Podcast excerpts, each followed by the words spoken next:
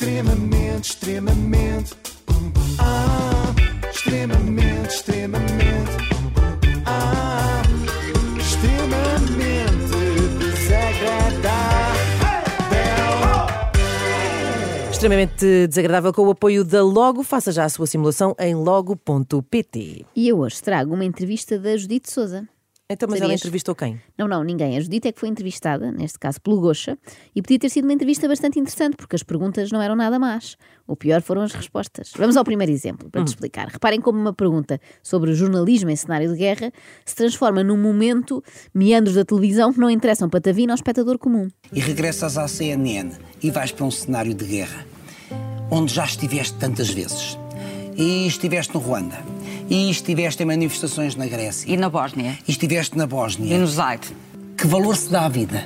Antes de mais, deixa-me dizer-te uma coisa, porque eu não sei se tu me vais perguntar relativamente à CNN de Portugal. Eu queria dizer que eh, os primeiros contactos que eu tive eh, ao nível eh, da CNN de Portugal foram com, através de um amigo comum, com eh, o ex-diretor de informação da, CN, eh, da, da TVI, com, o Anselmo Crespo. Ah, é. Os primeiros contactos foram com o Anselmo Crespo, através de um amigo comum.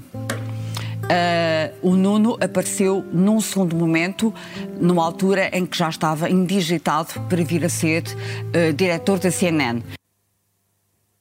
Joana, então. Ai, desculpa, é que esta conversa dá-me um sono horrível e depois com aquele pianinho a embalar, olha, deixei-me ir. Ai, mas portanto, se bem percebi, eu Judito podia ter contado histórias interessantíssimas de quando esteve no Ruanda, na Bósnia, no Zaire, mas decidiu contar uma história sobre que é a luz de baixo, sim, o momento em que regressou à CNN. Tudo bem. Não era preciso tanto detalhe, na verdade, Judito, mas ok, para quem se interessa especialmente pela área dos recursos humanos e contratos e tal, talvez tenha sido interessante saber ao certo quem é que a contratou. Mas é justo dizer que os primeiros contactos que eu tive foram com o Anselmo Crespo. Eu quero dizer isso. Está dito, Judito, obrigada. Neste momento, a Judito está a fazer isto uma entrevista sobre a sua entrevista de emprego. Felizmente, o Goxa vai fazer uma pergunta mais prática e perguntar como é que está a correr o jornal que ela agora apresenta. E como é que está a ser? Olha, eh, está a correr bem, está a correr bem. Eh, O jornal da CNN eh, é, é um jornal que eu faço duas semanas por mês. A minha relação com a Média Capital é uma relação de colaboração. Eu não sou funcionária da Média Capital, sou colaboradora. Essa parte não interessa para nada, Judite. Só queríamos saber como é que está a ser o jornal, em termos de conteúdo e tal. Imaginem que as pessoas começavam sempre a responder assim em entrevistas. Vamos aqui simular. A Inês pode ser a Cláudia Vieira. Parece bem, tá bem, pode ser, pode ser. sentes-te Cláudia Vieira hoje? Não, Então- mas pode ser, vá, vá. Cláudia, como é que está a correr esta nova novela da SIC? Muito bem, eu não tenho contrato, estou a recibos verdes, mas como não faço retenção na fonte, acaba por compensar. Obrigada, Cláudia. Por acaso, a Cláudia tem a arte de não fazer retenção em lado nenhum, de Nenhum, facto, não é? nenhum. Até, até dá nervos, não precisa de beber mistelas drenantes como nós. Claro. Bom, mas vamos lá saber mais sobre o trabalho da Judite Souza ou sobre o vínculo laboral que ela tem com a CNN. Sim, eu, eu agora comecei a escrever umas crónicas diárias na CNN, sem, sem que haja qualquer tipo de contrapartida. É, não há nenhuma matéria subjacente. Não interessam as contrapartidas, Judite. As pessoas não querem saber se a Judite recebeu ou não para escrever as crónicas. Só querem ler e depois veem se concordam, se não concordam, se gostaram. Não vão olhar para aquilo e pensar, olha, que 300 euros estão mal empregados. Importa a opinião que o público tem de ti? O que é que achas que eles pensam de ti? Não sei o que é que as pessoas pensam de mim, mas eh, é assim: uma, uma mulher, uma jornalista que durante 20 anos foi diretora adjunta de informação e eu fui diretora adjunta de informação do José Rodrigues Santos, do Luís Marinho, do Emílio Rangel e do José Alberto Carvalho, não é uma jornalista consensual. Bem, isto é que foi puxar dos galões. Em caso não se lembrem, fui diretora de informação com esta malta toda. Posto isto, e depois de deixar bem claro que não se importa muito com as opiniões que os outros têm dela, Judite responde a uma opinião de alguém. Estava, hum, estava em casa, estava confortável. hum, hum, via, como te disse, as séries todas da Netflix, adorei, vi tudo e, e- e- e viajei.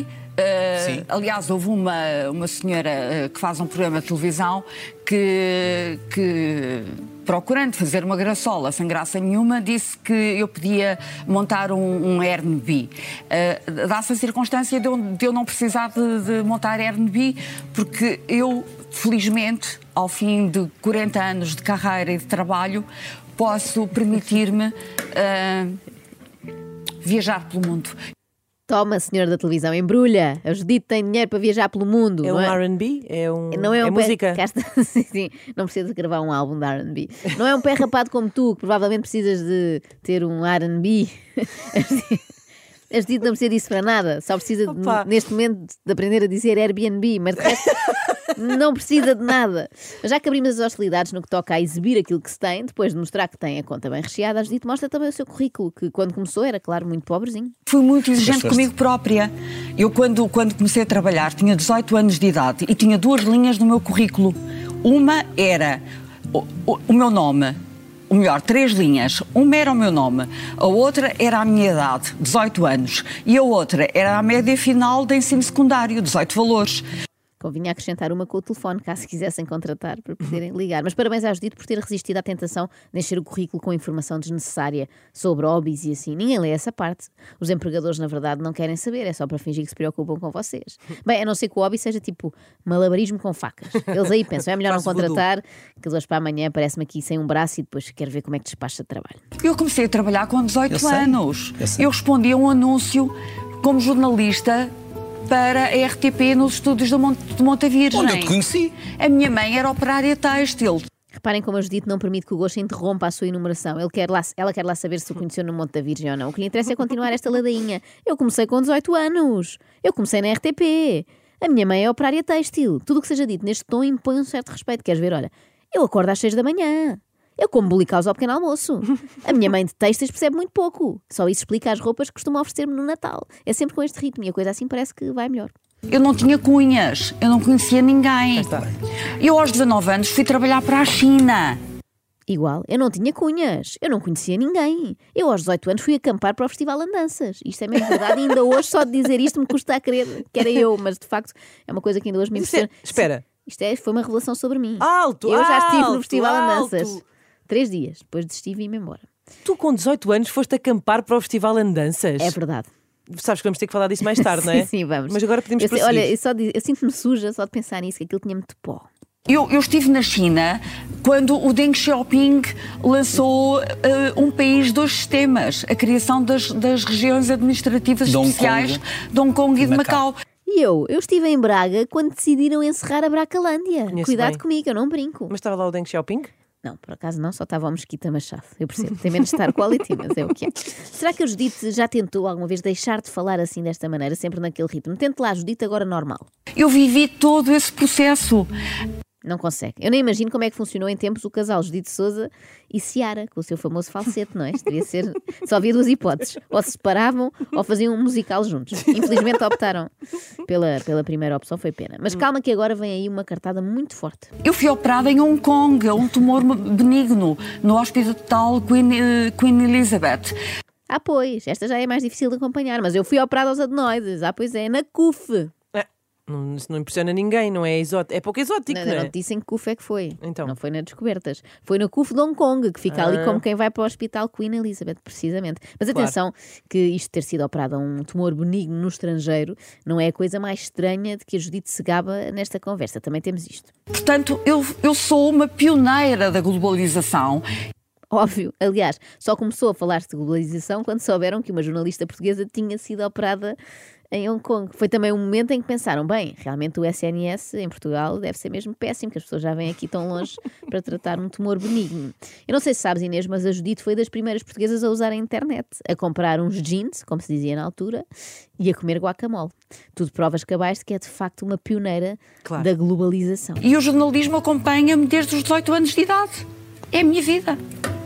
Coitado do jornalismo, há tantos anos a acompanhar diariamente a Judite. Não deve ser nada fácil. Eu não digo isto por mal. Atenção, a Judite parece ser ótima pessoa. Agora tem este problema de estar sempre a provar por A mais B que é muito boa. E não era preciso, Judite, porque nós já sabemos. O que é que é essencial para se triunfar no mundo do jornalismo como tu?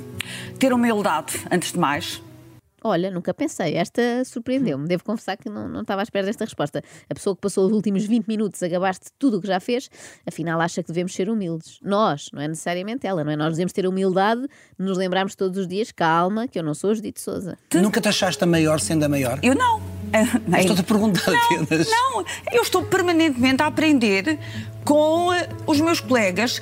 Ah, estava a ser injusta, afinal, retiro tudo o que disse. A Judite é efetivamente humilde, humilde ao ponto de aprender ainda hoje com os seus eh, colegas, alguns deles mais novos. Até a Judite olha para o trabalho eh, de uma Raquel Matos Cruz. Oi, oi, oi, oi. É tua amiga? É minha prima. Ah, pronto, cá vai. Alto lá com Cá isso, é? Vou continuar. Não, isto aqui não há primos. Ela olha para o trabalho de uma Raquel Matos Cruz, de uma Cristina Reina, de um Júlio Magalhães, de um José Carlos Araújo e consegue todos os dias aprender com o exemplo de cada um deles. É isto, não é, Judite? É assim, eu vejo o trabalho, eu sempre vi o trabalho do, eh, do Anderson Cooper, da Cristiana Mampur, da Claire Chazal. grandes nomes, dos grandes nomes é, internacionais. É assim, e sempre procurei ver como é que eles faziam as reportagens, como é que eles apresentavam as notícias, como é que eles se movimentavam no terreno e ainda hoje eu estou em processo de aprendizagem Portanto, constante. Te Olha para ah, cima. Claro, eu pensei que era com o Joaquim Sousa Martins. Devia ter percebido que, por colegas, a Judite entendia grandes estrelas internacionais do jornalismo. Claro. Para mim é um dos segredos. É a pessoa ter humildade, é a pessoa saber escutar, saber ver e aprender com os melhores. Com os melhores.